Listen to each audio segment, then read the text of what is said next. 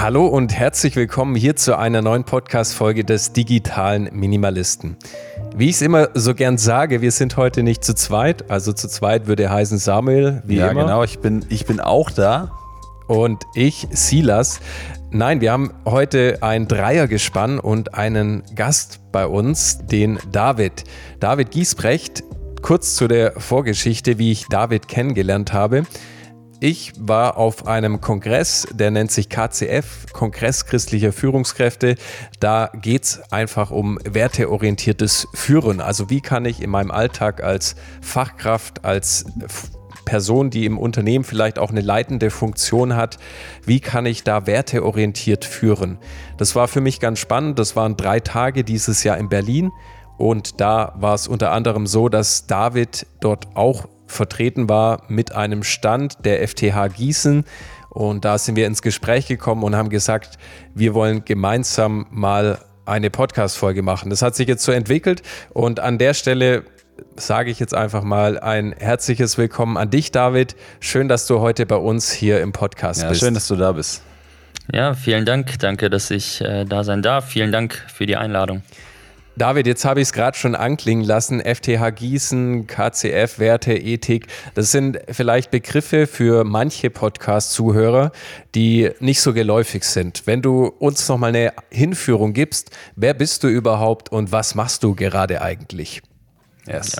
Ja. ja. mein Name David Giesbrecht oder von Freunden mir wäre ich eigentlich auch einfach nur David genannt. Äh, wie ihr mögt, ähm, bin 28 Jahre alt, seit etwas mehr als einem Jahr glücklich verheiratet und studiere aktuell evangelische Theologie an der FTH Gießen, Freie Theologische Hochschule Gießen. Befinde mich dort jetzt so auf der finalen Zielgerade im zehnten Semester, werde ähm, nächstes Semester, also im elften Semester, meine Abschlussarbeit ähm, schreiben. Und ja, als wir uns kennengelernt haben, da habe ich einfach nur ausgeholfen dort auf dem Stand, äh, so ein bisschen die Öffentlichkeitsarbeit mit unterstützt. Ähm, und genau, interessiere mich besonders aktuell äh, äh, im Bereich der systematischen Theologie. Da fallen auch die Bereiche äh, Ethik zum Beispiel rein. Und äh, darüber sind wir dann ja auch so ein bisschen ins Gespräch gekommen beim Stand. Klasse.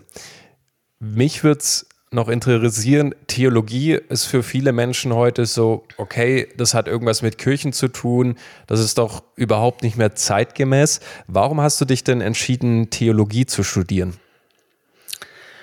Hm, also das war jetzt keine Ad-Hoc-Entscheidung in meinem Fall, sondern eher, ähm, würde ich sagen, eine Entwicklung. Ich äh, habe vorher, äh, war ich in einem ganz anderen Bereich unterwegs. Ich habe äh, Rettungssanitäter gelernt und Krankenpfleger äh, mit dem Ziel, äh, danach Medizin zu studieren und äh, war dann auch schon im Krankenhaus unterwegs, habe als Rettungssanitäter gearbeitet. Und in der ganzen Zeit gab es dann immer wieder so Situationen, beispielsweise auf der Intensivstation, wenn man dann äh, am Bett von einer Patientin äh, stand, zum Beispiel eine ältere Oma, die plötzlich ins Koma gefallen ist und dann kommen die Familienangehörigen dazu und ähm, und äh, wollen vielleicht noch irgendwie Sachen regeln, wollen mit ihr noch reden oder so und du stehst als Pflegekraft und fragst dich, ja, was sage ich denn da? Was, wie, wie reagiere ich hier? Sage ich überhaupt irgendetwas? Und äh, wie, wie kann man mit solchen Situationen umgehen? Das waren eher so die Fragen, die mich dann, dann doch noch mal ein bisschen mehr interessiert haben als nur das rein fachlich-medizinische. Und äh, ursprünglich wollte ich äh, Medizin studieren, Arzt werden, aber ähm, mit diesen Erfahrungen zusammengenommen und dann noch ein paar andere Aspekte, einen guten Mentor, der mich da auch begleitet hat, der mich auch aufmerksam gemacht hat aufs Theologiestudium in Gießen, äh, kam es dann relativ organisch dazu, dass ich dann äh, rübergewechselt bin, sozusagen, und angefangen habe, Theologie zu studieren und äh, bereue es immer noch nicht. Also und freue mich auf das, was jetzt quasi dann bald in der zweiten Ausbildungsphase kommt. Hm, klasse. Was lernt man denn so in so einem Theologiestudium, wenn du uns da noch mal kurz mit reinnimmst? Ja, ähm, also zunächst einmal Theologie, äh, übersetzt würde man sagen, ist das die Lehre von Gott. Und ähm, das, was man als Theologiestudent oder als Studierender oder als Theologe versucht, ist irgendwie sich die Frage zu stellen, okay, äh, was und wie können wir von Gott reden? Wie können wir ähm, also dahin, davor steht natürlich der Glaube, dass es einen Gott gibt, ne? diese Annahme, die man voraussetzt, mit der man arbeitet. Ähm, man spricht davon auch von einem Axiom, also einem Satz, der feststeht und äh, nicht bewiesen werden kann und von dem aus man dann quasi handelt.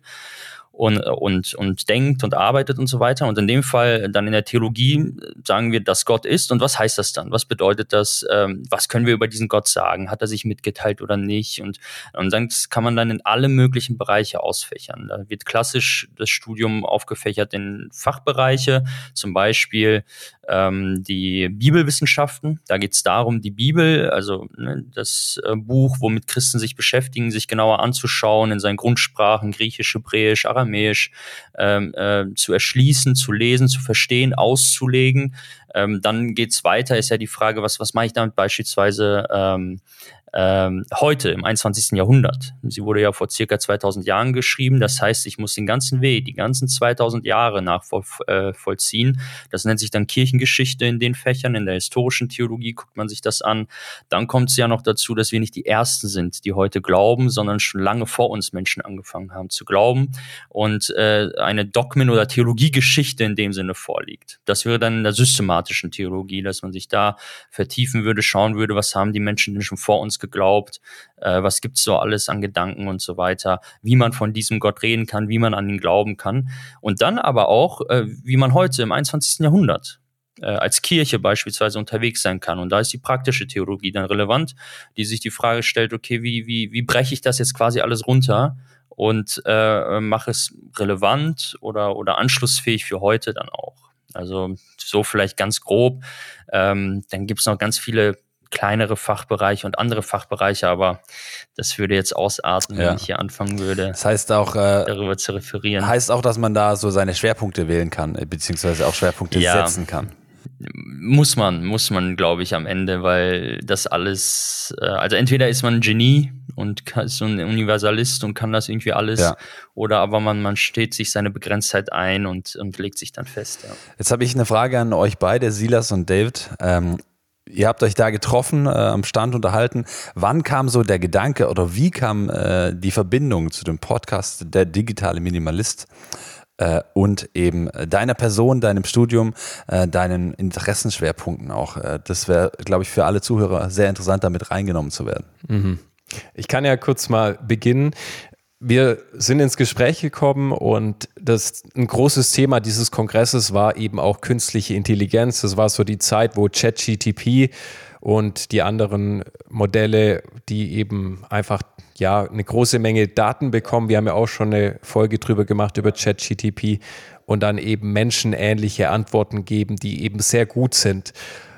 Wir sind dann ins Gespräch gekommen und eine Frage, auf die wir dann auch später noch eingehen werden, die stand so im Mittelpunkt, die hat David dann aufgeworfen. Wenn zum Beispiel jetzt eine KI, die kann ja auch schon Bilder generieren, auch ziemlich ja gute Videos, das sind noch nicht da, was der Realität entspricht. Aber wenn jetzt eine KI zum Beispiel kinderpornografische Inhalte generiert, ist es dann auf einmal in Ordnung, dass die konsumiert werden, wenn in der echten Welt keine Menschen dadurch beeinträchtigt werden? David, ich glaube, so das war im Kern das war so der Anknüpfungspunkt, der Anknüpfungspunkt für den Podcast. Genau, okay, genau. Aber genau und äh, vielleicht kann ich dazu noch was sagen. Das hatte auch damit zu tun, dass ähm, ich so ein bisschen unzufrieden war äh, mit den Antworten, die dort auf den großen Panels gegeben wurden und ich da irgendwie noch äh, so ein bisschen Gesprächsbedarf hatte. und dann kamst du, Silas, und wir kamen irgendwie ins Gespräch und dann warst du in dem Sinne mein Opfer, wenn man so will, an dem ich das dann losgelassen habe. Aber ich glaube, das passt ganz gut. Da hat er sich wahrscheinlich gerne, gerne angeboten. Ja, cool, aber ich möchte äh, nichts vorausgreifen. Also äh, lasst uns da gerne auch von Anfang anfangen. Aber genau. mich hat interessiert, wie ist so die Verbindung entstanden, das Thema äh, zusammengekommen? Mhm. Ich denke, wie du gerade gesagt hast, Sam, wäre gut, wenn wir mal eine Agenda setzen für dieses Thema. Wenn wir nochmal vorne anfangen. Also Ethik ist ja ein ganz großer Begriff, der am Anfang steht, wie wir Menschen auch handeln und uns verhalten. Wenn du nochmal da für uns den Begriff definieren könntest, David. Ja, ähm, also vielleicht ganz allgemein gesprochen könnte man sagen, dass die Ethik die Darstellung und die kritische Untersuchung äh, des Ethos, das werde ich gleich noch sagen, was das ist, oder der Sittlichkeit und eben der Moral einer Gemeinschaft von Menschen ist. Was, was heißt das? Also zunächst einmal äh, schaut man sich den Ethos einer Gruppe, einer Gemeinschaft von Menschen an. Damit ist gemeint Gewohnheiten, Bräuche, Sitte, Sitten, ähm, erwartbares Verhalten oder Handeln eben in einer sozialen Gemeinschaft. Also was Menschen tun, weil sie das eben als das Richtige oder das Gute an, ansehen. Also das ist quasi das Ethos, das ist das, was so eine Gruppe bestimmt. Und die Moral sind quasi die Regeln oder die Vorschriften, die geschrieben oder ungeschrieben sind und die eben diesen Ethos ausmachen oder damit verbunden sind. Und was macht man in der Ethik? Man schaut sich genau das an. Man äh, versucht es darzustellen, irgendwie abzubilden und dann auch äh, gegebenenfalls kritisch zu hinterfragen. Und dann ähm, kann man natürlich, wenn man jetzt einen Schritt weiter geht, die ganzen, den ganzen Bereich Ethik nochmal grob unterscheiden in die Fundamentalethik und in die Materialethik. In der Fundamentalethik äh, reflektiert man dann eher mehr so auf der Metaebene, also zum Beispiel, wie trifft man denn eine ethische Entscheidung? Wie kommt man zu einer ethischen Entscheidung? Ähm, oder welche Typen der Ethik gibt es? Das wäre so die eine Sache, so diese Reflexion auf dem Meta-Level. Äh, und dann die Materialethik, wo es dann eben um die konkrete Bereiche des Lebens geht. Ne? Also Sozialethik oder Wirtschaftsethik oder politische Ethik oder was auch immer äh, wo es darum geht, in konkreten Bereichen sich die Frage zu stellen, was ist jetzt ethisch verantwortbares Handeln? So. Und ähm, in der Fundamentalethik, das habe ich eben gerade schon gesagt, teilt man grob in Typen der Ethik ein. Und wie gesagt, da sind auch nur Skizzierungen und ich sage mal Hilfestellungen. Meistens wird das dann doch immer, also greift das eine in das andere, aber man könnte vielleicht so drei grobe äh, Züge ähm, oder drei grobe Typen einer äh, der Ethik äh, unterscheiden. Zum einen die Pflichtenethik, da ist der Leitbegriff äh, die Pflicht. Kant könnte dann, Immanuel Kant, ähm, Philosoph ähm, aus der, in, in der Aufklärungszeit, der könnte damit eingeordnet werden. Also man geht davon aus, dass es quasi allgemeingültige Prinzipien gibt, die eben dein Verhalten bestimmen. Also ohne Rücksicht darauf, was für Konsequenzen das hat. Ich gebe mal ein Beispiel. Jemand, der einen radikalen Pazifismus vertritt und sagt, komme was wolle, ich bleibe friedfertig, bedeutet das im Umkehrschluss, wenn beispielsweise meine Frau angegriffen werden würde, würde ich mich nicht verteidigen, obwohl sie angegriffen werden wird. Weil die höchste Maxime ist die, ich tue niemanden Gewalt an. Das wäre jetzt eine Pflichtenethik in Reinform. So, dann gibt es die äh, utilitaristische Ethik. Ähm, also der Leitbegriff ist dort der Nutzen von Utilare. Ähm, menschliche Handlungen werden danach beurteilt, ähm, ob sie das Wohl der größten Zahl der Menschen eben vermehrt oder verringert. Wieder ein Beispiel, stellt euch mal vor, fiktives Beispiel, ein Flugzeug wird von Terroristen ge gekapert und äh, dort befinden sich 200 Passagiere mit drin. Und es steuert geradezu auf ein Stadium, Stadion, wo sich äh, 50.000 Menschen befinden. Und jetzt würde man oder dürfte dieses Flugzeug abgeschossen werden, weil am Ende mit hoher Wahrscheinlichkeit dadurch weniger Menschen sterben. Dann sind es eher vielleicht die 200 Menschen im Flugzeug statt mehr als 200 in diesem Stadion. Also das wäre so eine utilitaristische Ethik in Reinform. Und dann die dritte Form der Ethik äh, wäre äh, Tugendethik. Die Tugendethik, da ist der Leitbegriff die Tugend. Das könnte man ein Stück weit auf Aristoteles, ähm, äh, ne, viertes, fünftes Jahrhundert äh, vor Christus ähm, in der Antike, in der griechischen Antike zurückführen. Ähm, dort geht es darum, dass das menschliche Handeln auf ein Ziel also auf ein Telos sozusagen ausgerichtet ist. Und die leitende Frage ist hier nicht, was ist richtig und was ist falsch oder wie viele Menschen bleiben am Ende unversehrt, sondern welcher Mensch will ich sein. Also es geht darum, ein tugendhafter Mensch zu sein. Was für ein Mensch will ich sein? Und darin entscheidet sich, wie ich in dieser oder jener Situation äh, handle. Also so vielleicht ganz grob aufgeteilt. Ähm, sehr schematisch könnte man noch viel differenzierter machen, aber ich glaube, das reicht. Ist auch eigentlich interessant, oder ich, ich äh, gehe davon aus, dass Kultur, äh, dass Gesellschaft ähm, da irgendwie schon auch einen Einfluss darauf nimmt, was denn jetzt ethisch richtig ist oder was denn jetzt ethisch falsch ist. Und äh, somit wird es wahrscheinlich auch sein, dass es sich mit der Zeit äh, kontinuierlich verändert. Also ich meine, äh, du hast jetzt äh, Leute angesprochen, die gibt es schon ein bisschen länger, beziehungsweise die gibt es schon länger nicht mehr.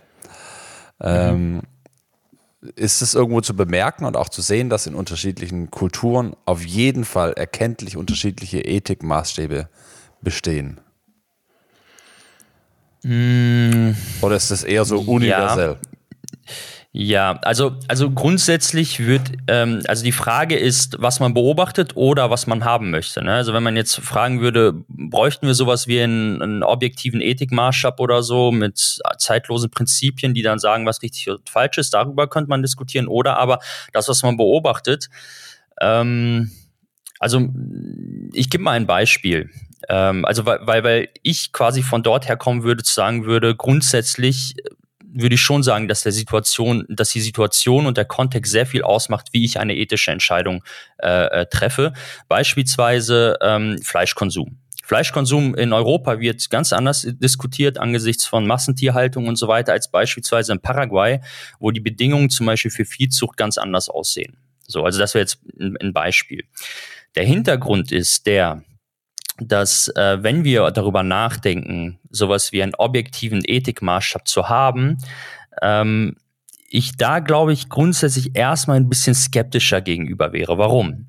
Weil erstens äh, würde ich bezweifeln, dass wir Menschen in unserer Begrenztheit, in, unserem, in unserer Gebrochenheit so einen Gesamtentwurf quasi, so einen Gesamtentwurf, so einen objektiven Maßstab, einen Gesamtentwurf der Wirklichkeit liefern könnten auf der einen Seite.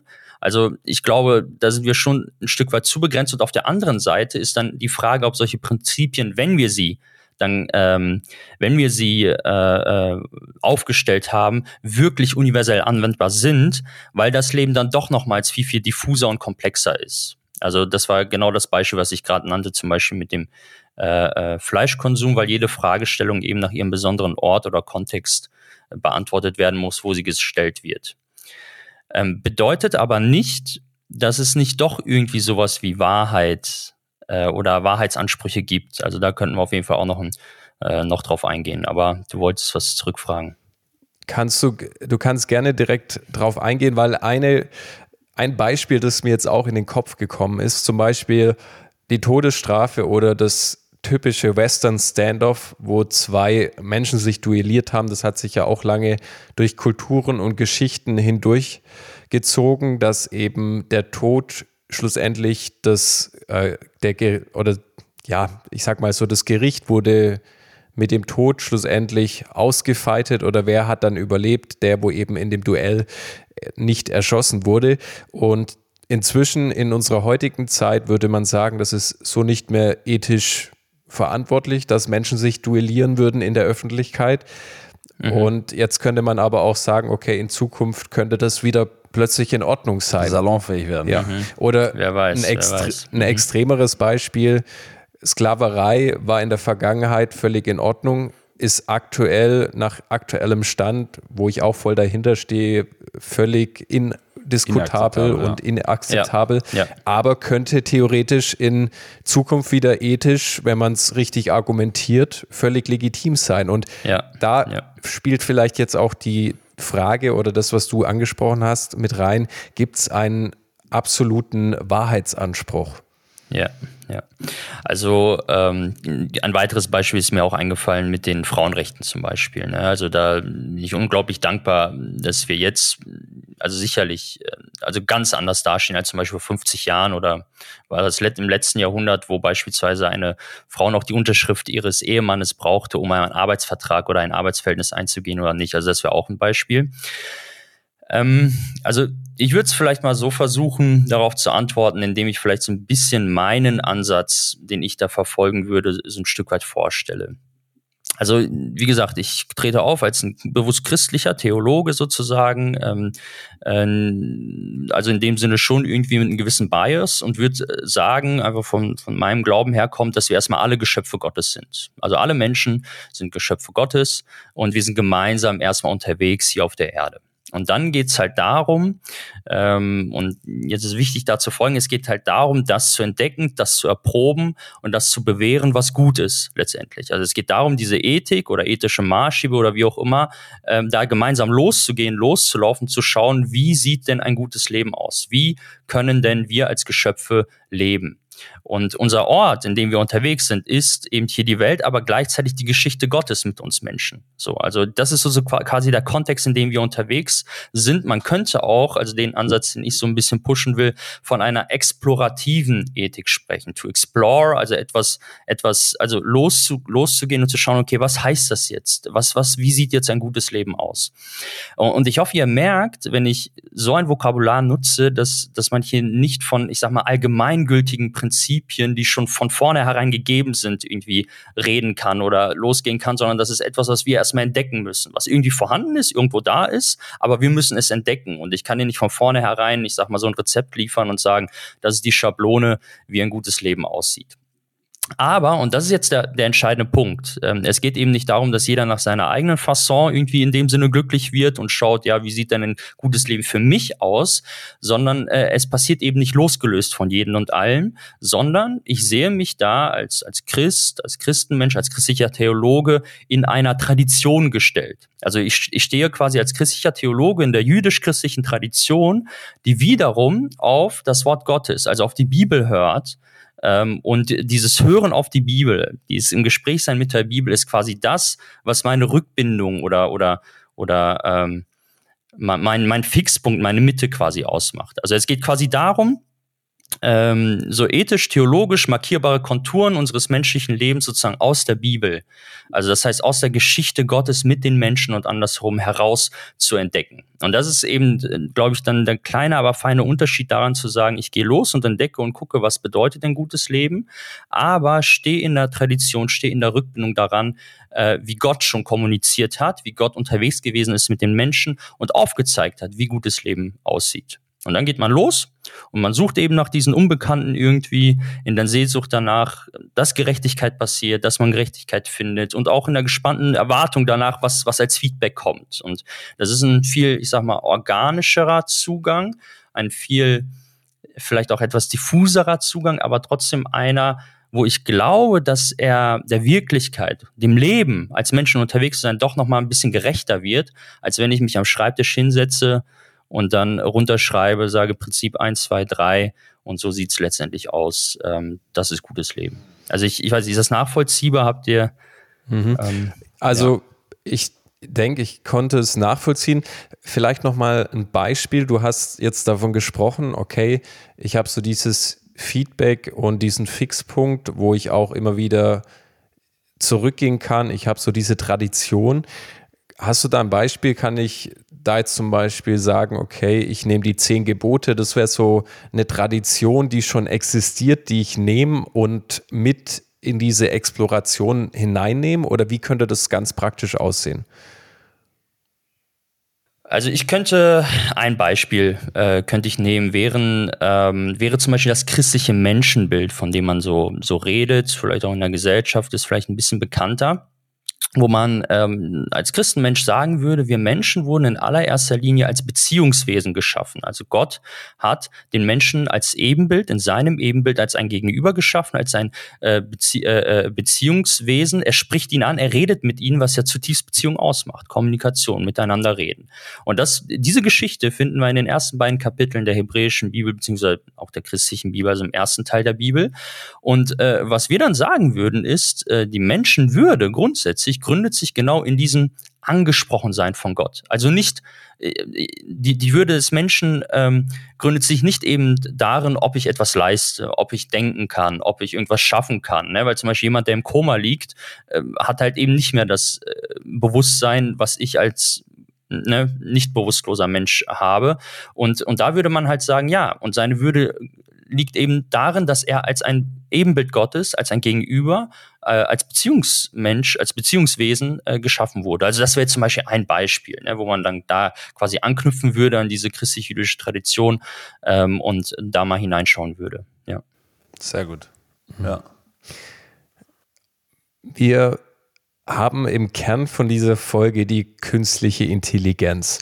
Könnte ich die jetzt auch einfach nehmen und so einem explorativen ethischen Ansatz unterwerfen oder wie würdest du die einkategorisieren? Ja, also wir könnten es mal versuchen. Ne? Wie gesagt, es ist was zu entdecken. Ich habe hier jetzt auch nicht die ultimativen Antworten äh, und warte da auf euer Feedback, vielleicht auf das Feedback der Zuhörer und Zuhörerinnen. Ähm, also allgemein glaube ich, wenn man jetzt über künstliche Intelligenz nachdenkt, und wie gesagt, ich bin da jetzt auch kein Fachexperte, da gibt es sicherlich auch Leute, die da mehr Ahnung von haben. Ähm, kann man das auf einer Metaebene und dann auch im ganz Konkreten machen. Ich würde es erstmal auf dem ersteren machen, auf der Metaebene. Und zwar, wenn man grundsätzlich über Technologie nachdenkt. Es ist ja so, ähm, ich, ich setze das einfach mal, dass es diese Annahme gibt, Fortschritt Ne, Entwicklung und Fortschritt sei grundsätzlich etwas Positives, sei grundsätzlich etwas Gutes. Und jetzt muss man genauer hingucken, weil mit jeder neuen Technologie gewinnt man auf der einen Seite auf jeden Fall etwas. Zum Beispiel, man ist effizienter, man schafft es durch Einsatz der KI vielleicht auch den Umsatz in der Firma zu erhöhen und so weiter. Es nimmt Arbeiten ab, es kann analytische Vorgänge vielleicht schneller abarbeiten und so. Also das ist die eine Seite. Aber ich glaube, und das muss man halt bei jedem technologischen Fortschritt mit bedenken, dass man auf der anderen Seite auch etwas verliert. Und äh, an dieser Stelle ist es dann wichtig, genau das transparent zu machen und sich dann die Frage zu stellen, äh, nachdem man quasi diese beiden Seiten aufgezeigt bekommen hat, was gewinne ich und was verliere ich, sich dann die Frage zu stellen, will ich die Kosten dafür tragen? Und das könnte man jetzt zum Beispiel beim Thema KI machen. Äh, und wie gesagt, über das Thema KI kann man von unterschiedlichen Perspektiven schauen. Erstmal auch rein von der technologischen Seite zum Beispiel. Da bin ich nicht so groß bewandert. Oder aber, wenn man über dieses Thema spricht, nimmt man mal mehr den Menschen in den Fokus und fragt sich, was macht oder was könnte KI mit den Menschen machen. Ich habe ja gerade eben äh, schon das christliche Menschenbild erwähnt und darauf hingewiesen, dass wir als Menschen zutiefst Beziehungswesen sind. Also wir sind Wesen, die aufeinander hingeschaffen wurden. Also wir sind quasi nicht einfach so Atome, die irgendwo im luftleeren Raum unabhängig voneinander, voneinander rumfliegen, sondern ein Beziehungsgeflecht eingewoben sind. Wir wurden als Gegenüber zu Gott, ne, als ein Ebenbild geschaffen, aber auch als Menschen untereinander füreinander geschaffen. Ähm, und äh, was heißt das äh, dann jetzt in Bezug auf KI? Ähm, und zwar ist ja das, was uns im Kern auch ausmacht. Äh, Kommunikation, dialogisches Ges äh, Geschehen, im Gespräch sein. Ich rede jetzt hier mit euch und es kann sein, dass ähm, ihr irgendwie Sachen vielleicht nicht so ganz versteht und dann zurückfragt und man dann hin und her sich die Bälle hin und her wirft und irgendwann mal ihr dann sagt, ah, okay, jetzt verstehe ich, was du meinst. Ähm, es kann aber auch sein und ihr habt auch die Freiheit dazu zu sagen, ich stimme dem zu, was du hier sagst oder ich widerspreche dir auch einfach. Und das sind so Dinge, äh, die einfach unser Miteinander äh, ausmachen und wo es dann um ein gemeinsames Ringen beispielsweise um Wahrheit geht. Und jetzt ist die Frage, ähm, also klar, auf der einen Seite, man gewinnt was mit der KI, ne? man ist effizienter, man ist schneller und so weiter und so fort, aber auf der anderen Seite ist die Frage, was verliere ich mit der KI? Und da gab es beispielsweise auf den am Anfang erwähnten Kongress ähm, äh, einen Aspekt, ähm, wo ich noch ein bisschen mehr drüber nachdenken musste. Und zwar wurde gesagt, was zukünftig möglich sein wird mit der KI, ähm, ist, dass ich die KI als mein Sparring-Partner verwende. Ne, wenn ich, was weiß ich, Projektmanager bin oder keine Ahnung und ich will irgendwelche Ideen durchspielen, ich will ein bisschen brainstormen und so weiter, dann hole ich mir die KI und mache das gemeinsam mit der KI. Ähm, und auf Kosten äh, auf Kosten der Effizienz, die ich dadurch habe. Ne? Ich muss mich nicht extra treffen, ein Meeting organisieren, mit Leuten zusammensitzen, die vielleicht auch anders denken als ich, langsamer denken oder wie auch immer. Äh, quasi auf Kosten der Effizienz, die ich dann dadurch habe, verliere ich aber genau diesen Diskursraum zwischen den Menschen, den ich brauche und den äh, und der uns unter anderem zu Menschen macht. Also dieses gemeinsame Miteinander reden, dieses auf Kommunikation, auf Dialog aus zu sein, äh, das verlieren wir. Und damit verlieren wir, oder was damit passiert, ist eine Anonymisierung findet sozusagen statt. Also die Kommunikation findet nicht mehr von Mensch zu Mensch statt, sondern über Technologie, über den Computer zu einem anderen Menschen oder wie auch immer. Und damit dann auch eine Entfremdung vielleicht äh, äh von uns Menschen.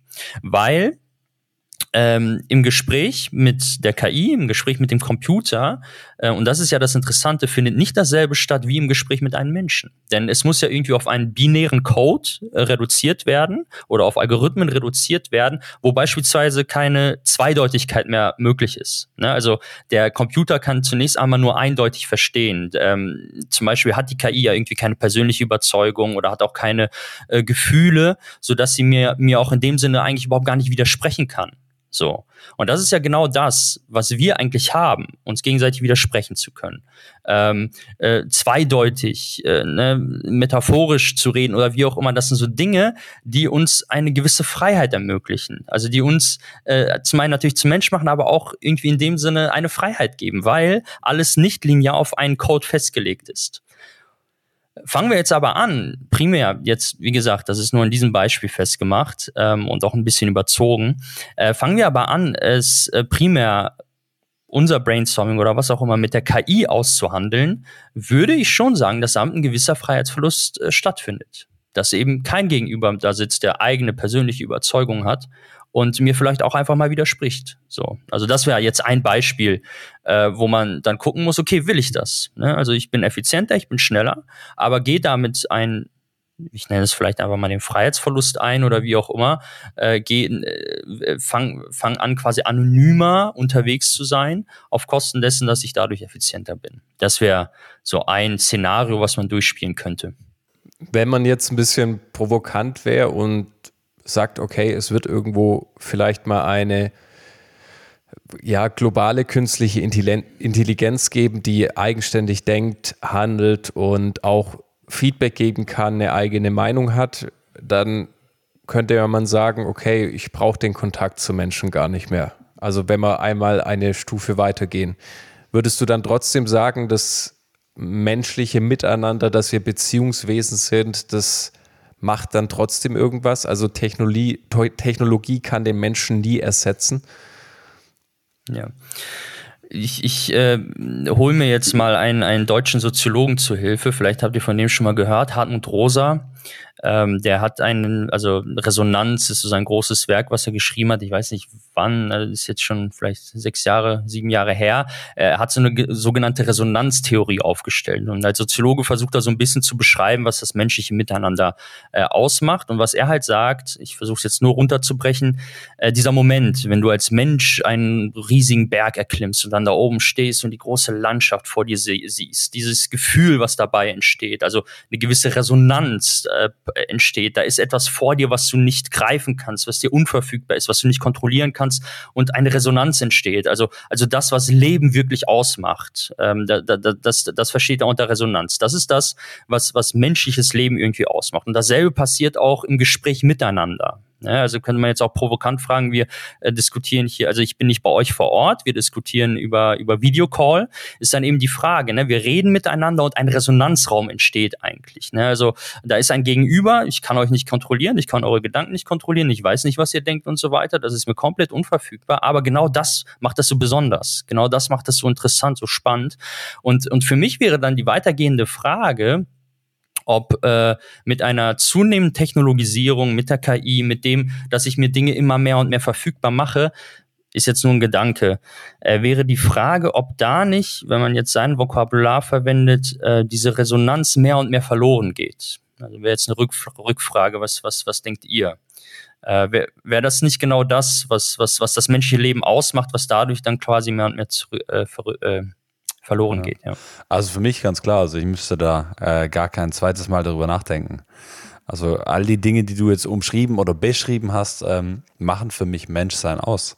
Und das äh, kann nicht ersetzt werden durch Maschinen. Also für mich äh, in keinstem Maße ähm, von menschlicher Berührung äh, und dem Nahesein äh, noch gar nicht angefangen. Also ich denke, dass es in keinster Weise zu ersetzen ist. Und ich denke, das würden wir ausschließlich mit ähm, Maschinen äh, in Kontakt stehen, irgendwo auch ähm, ein, ja, ein soziales Verarmen stattfinden würde und äh, auch unsere emotionalen Bedürfnisse nicht mehr befriedigt werden und das äh, zu einer Isolation, Einsamkeit, Depression, wie auch immer führen würde. Jetzt gibt es unterschiedliche Persönlichkeiten. Jetzt gibt es den einen, der sehr, sehr gut alleine unterwegs sein kann, der andere, der unbedingt Menschen um sich herum braucht. Ich denke, da ist wahrscheinlich spannend, weil die Menschen unterschiedlich gut damit umgehen könnten. Aber am Ende würde ich sagen, meiner Meinung nach, und das ist auch keine Fachmeinung, sondern einfach meine persönliche Meinung, ähm, wäre da eine starke Vereinsamung und äh, da, das ist nicht zu ersetzen in keinster Weise.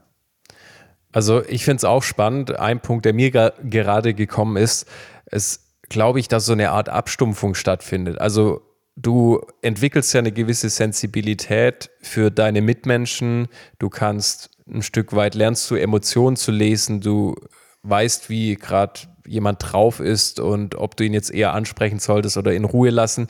Das sind ja alles so Feinheiten und da ist einfach so eine grundsätzliche Frage, die man sich stellen möchte, wenn man sich muss, wenn man sich als Gesellschaft komplett so einer Technologie hingibt, ohne jetzt eben auch so dieses Abwägen zwischen den Punkten, wo wir gerade besprochen haben, dass dann eben wirklich am Ende die Frage steht, wollen wir unsere Gesellschaft, wie sie jetzt aktuell vielleicht so existiert, komplett aufgeben? Also wollen wir das Zwischenmenschliche noch erhalten oder brauchen, wollen wir das nicht mehr? Also so in letzter Konsequenz vielleicht gedacht.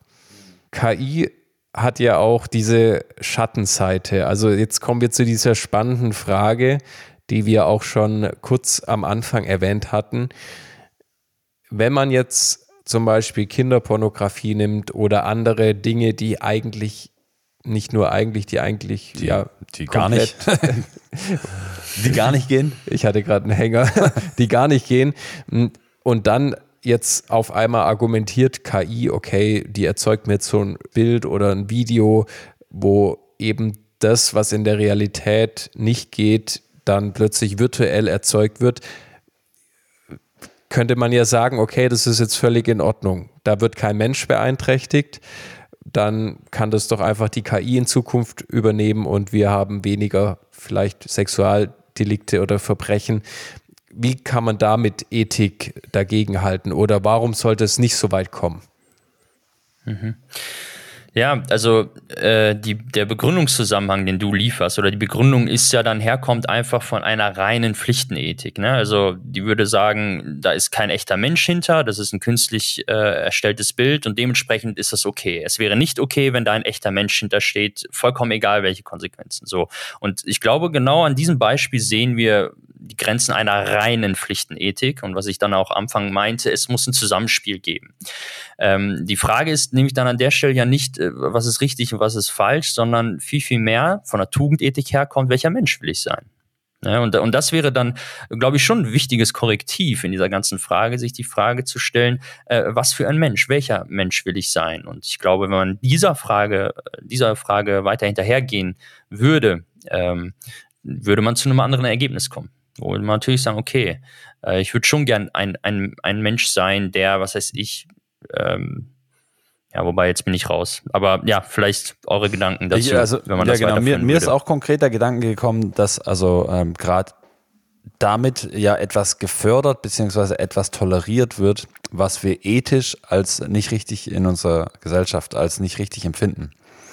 Ähm, und das dann wiederum äh, den Inhalt in sich äh, schon problematisch macht, weil wir etwas Raum geben, was wiederum äh, ein unethisches Verhalten ähm, wachsen lässt. Also wenn ich in dem konkreten Beispiel eben so Material zur Verfügung stelle und das eben dann von Menschen konsumiert wird und somit eine Lust entsteht, die zuvor nicht da war, äh, dann finde ich, ist es absolut nicht tragbar, absolut nicht ethisch, absolut. Ähm, du hast vorhin auch gerade von der größeren Gesellschaft gesprochen, ähm, gesellschaftsschädigend meiner Meinung nach.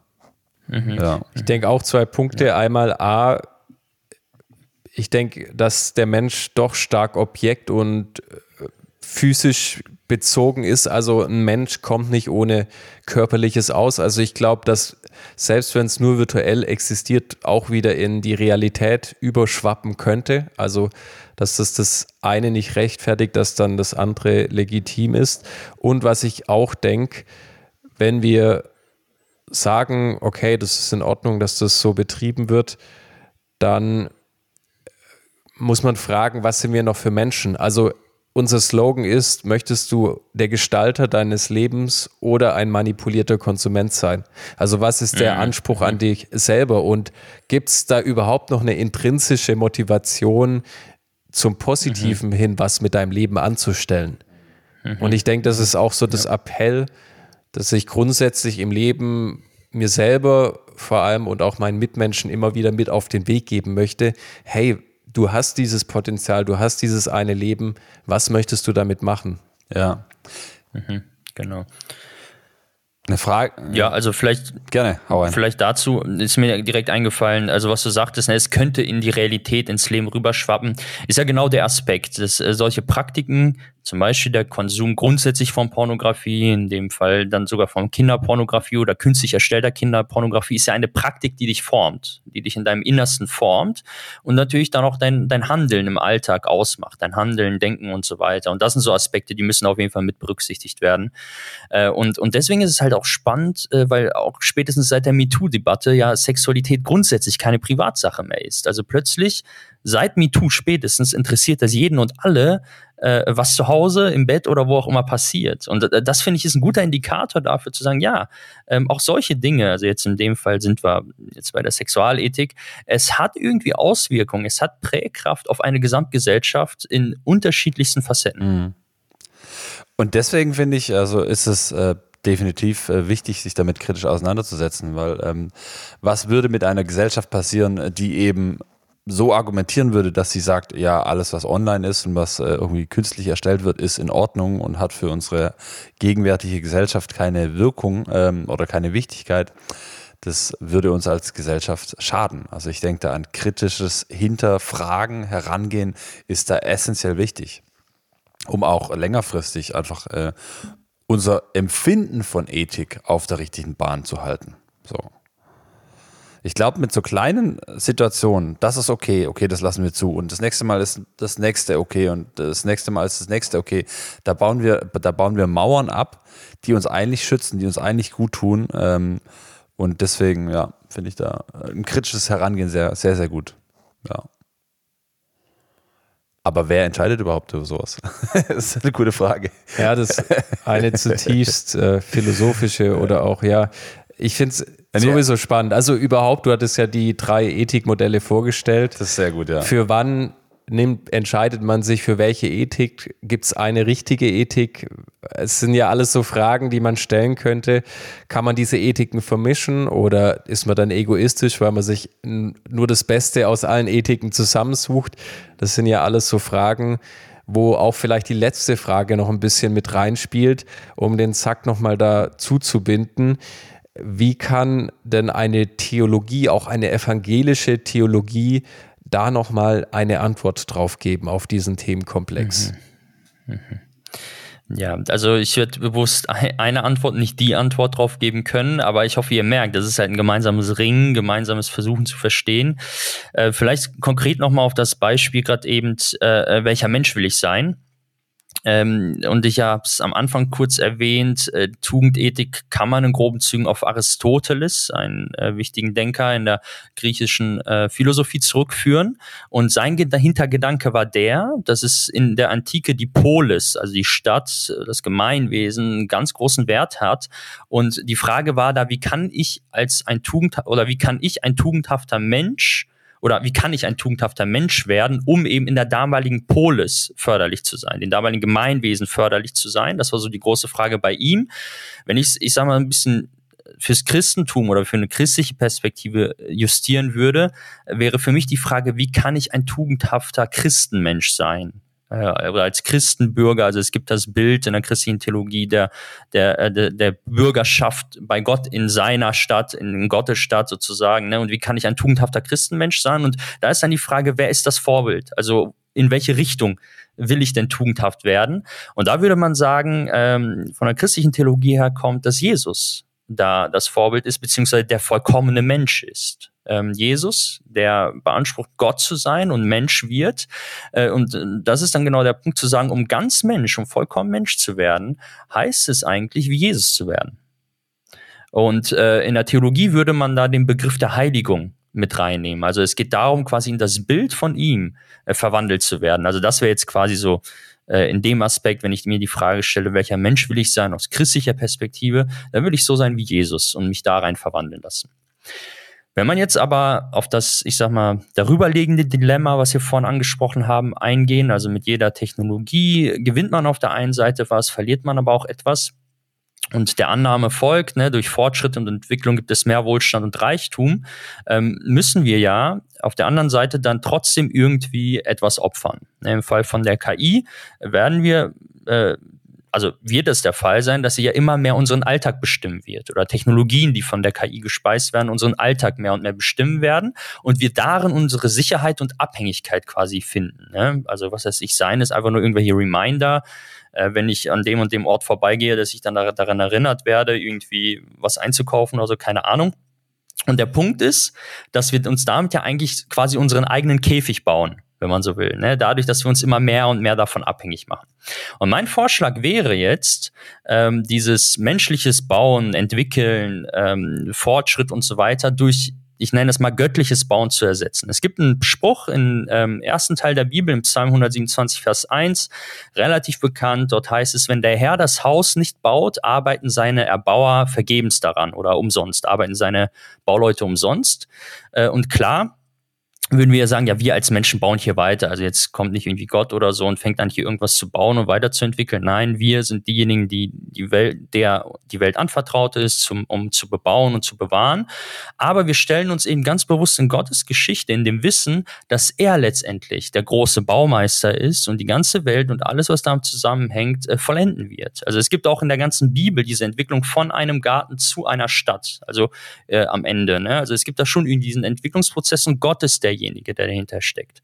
Und ich glaube, wir brauchen immer wieder genau diese Erinnerung, äh, die unser tägliches Treiben, die unser tägliches Produzieren dann einfach mal stoppt. Und ganz praktisch ist der traditionelle Ort dafür eigentlich schon immer der christliche Gottesdienst. Also eine Gruppe von Menschen stoppt ganz bewusst ihren Alltag und versammelt sich gemeinsam, um Gott anzubeten und auf sein Wort zu hören und erinnern sich dabei immer wieder ständig daran, sich in diese Geschichte Gottes mit hineinzustellen, jeden Sonntag von vorne. Und damit setzen sie ja praktisch, oder was ist praktisch, damit setzen sie wirtschaftlichen und politischen Apparaten eigentlich eine heilsame Grenze, indem sie sagen, guck mal, auch wenn äh, der Fortschritt nicht vorangeht, auch wenn wir einen Tag in der Woche einfach mal Pause machen, geht die Welt nicht unter und sie dreht sich weiter und Gott erhält sie, weil Gott trägt sie und er wird sie am Ende vollenden.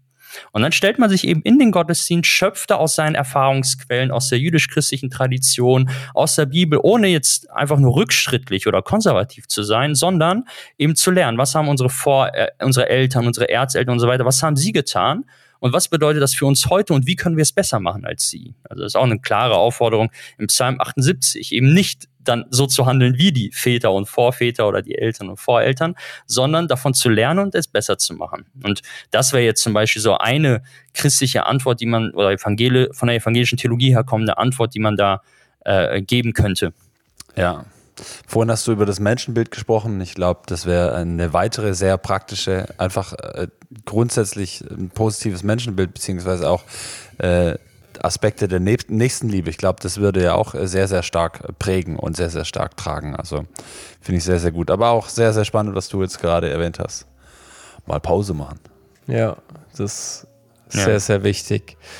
David, ich fand das eine sehr spannende Folge mit dir. Ich fand das auch jetzt gerade ein schönes Schlusswort, das einfach zum Nachdenken anregt. Ich denke, für unsere Zuhörer gilt, wenn noch Nachfragen bestehen sollten oder Anregungen, dann schreibt uns gerne eine E-Mail an podcast.derdigitale-minimalist.de. Falls ihr da direkt auch Fragen an David habt, dürft ihr die da reinschreiben. Wir uns, leiten ja. das dann weiter und managen das. Und ansonsten, David, hast du noch einen letzten Satz oder bist du zufrieden? Also ich sage einfach Danke. Danke für die Möglichkeit und äh, hoffe, dass äh, das, was wir jetzt hier miteinander besprochen, diskutiert, worüber wir nachgedacht haben, irgendwie war hilfreich sein kann für den einen, die ja. andere. Und ähm, ja, man vielleicht so ein Stück weit weitergehen, weiterkommen kann in diesem ganzen Dschungel äh, der Technologie und was damit zusammenhängt. Ja, sehr gut. Dann ja, vielen, Dank. Dank dir und an unsere Zuhörer und Zuhörerinnen. Wenn euch die Folge gefallen hat, dann gebt gerne fünf Sterne, teilt den Podcast mit Freunden und Bekannten und wir hören uns beim nächsten Mal wieder. Ciao. Ciao, ciao. Ciao.